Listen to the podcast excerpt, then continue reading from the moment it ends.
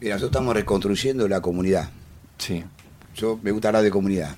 Bien. En general. No me gusta hablar en particular de nada. Me gusta hablar de la comunidad porque ella misma tiene que recrearse.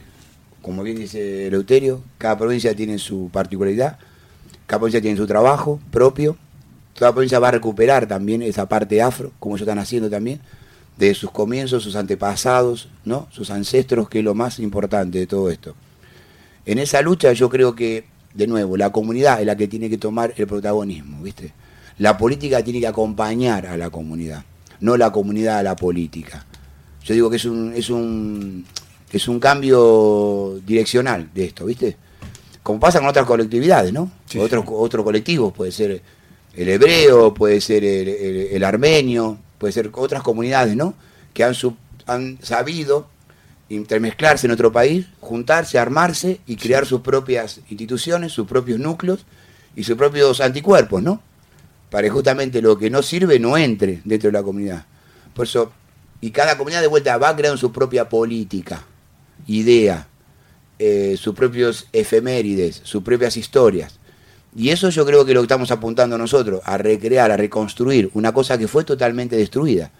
Porque si estamos hablando de comunidad con tierra, son pocas, pocas. En Misiones, el caso de Santiago, tal vez en Córdoba.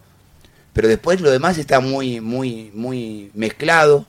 No, no se los enfoca específicamente geográficamente. Habría que hacer como un mapeo también para lograr. Por eso digo que el censo es importante. Sigue siendo la, la llave ¿no? de todo esto. Para, para pasar, empezar a entender cuántos somos, de qué cantidad de gente hablamos, de qué necesidad tiene esa gente, ¿no? Nosotros vinimos acá, nos encontramos encima de la jornada federal del 2019 con el tema de, de la falta de luz, agua, como vos hablabas bien del documento que viste de los expertos de la ONU Sí, en sí, sí, 2019, sí, sí, sí, sí. hacían hincapié en eso, pero Claro. ¿por qué? Y justamente ellos no fueron al territorio, Mm. porque le recortaron en ese momento el recorrido.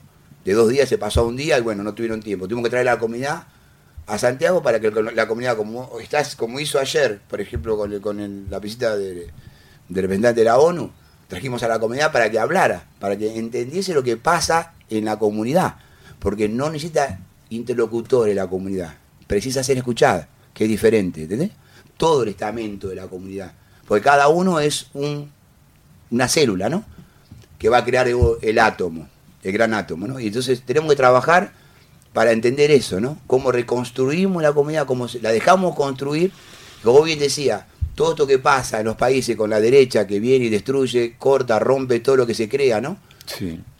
digo, la comunidad tenga esos anticuerpos para poder resistir a todo esto y no dejar, porque de vuelta, cuando uno habla de política pública es lo que tenemos que defender. Es un derecho.